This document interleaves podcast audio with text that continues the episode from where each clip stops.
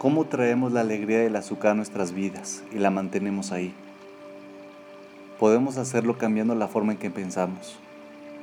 Cuando vemos la vida de una forma que incluye a Dios en nuestros pensamientos cotidianos, podemos cambiar nuestra disposición para abrazar los desafíos en vez de retraernos temerosamente y estar abiertos a dar y a recibir amor. El Orjot Sadikim nos presenta siete formas de pensar que pueden cambiar nuestras vidas. La número uno. Saber que donde sea que estemos, y no importando qué elecciones negativas hicimos en el pasado, Dios es compasivo y nos ama más de lo que nosotros nos amamos a nosotros mismos. Mientras estemos vivos, hay oportunidades de encontrar amor y experimentar desafíos.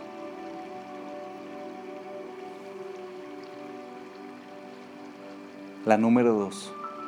Aprender a reconocer la dirección final de todo lo bueno que nosotros experimentamos. Es Dios quien nos provee con familia y amigos.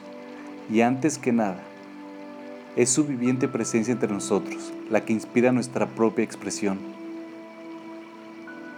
Cuando nos preguntamos, ¿qué es lo que más nos gusta de la persona que más amamos? Inevitablemente la respuesta será,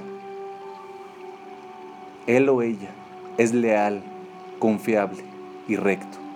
Es sensible. Cuando estamos juntos me siento entendido. Es cariñoso y generoso. Ninguno de estos rasgos describen una característica física. Todas son expresiones de la luz infinita de Dios dentro de nosotros.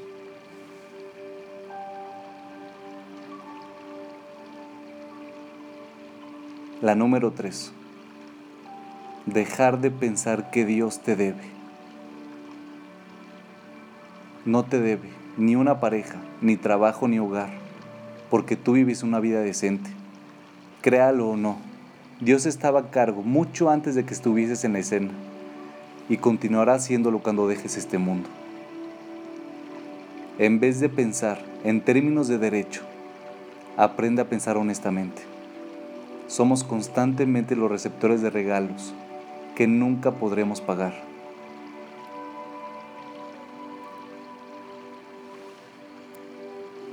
El número 4. Deja de culpar a otras personas por los desafíos de tu vida. Dios lo diseñó para ti.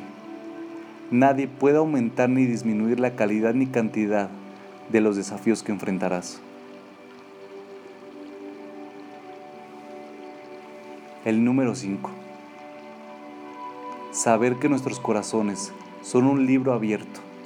Dios nos lee y no es engañado por ninguno de los juegos de nuestra mente. La felicidad depende en gran manera de cuánta integridad tenemos cuando enfrentamos la vida.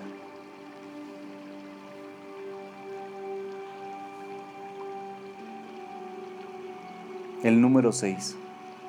Aprende a tomar la responsabilidad. Nuestra necesidad de ser estimulados por la inquietante y caótica naturaleza de este mundo es a veces deshecha por nuestro profundo sueño espiritual. El número 7. Apreciar que la necesidad de ganarse la vida hace aflorar nuestra creatividad, que la tentación de avanzar económicamente desarrolla nuestra moralidad y que el enfrentar nuestras limitaciones nos trae más cerca de la humildad y de tener una relación honesta con Dios. Todos estamos juntos en esto. Tenemos distintos desafíos en nuestras vidas y diferentes caminos que nos pueden llevar a la inspiración, pero estamos ligados unos a otros. Esta idea es simbolizada por las cuatro especies que juntamos en Sukkot.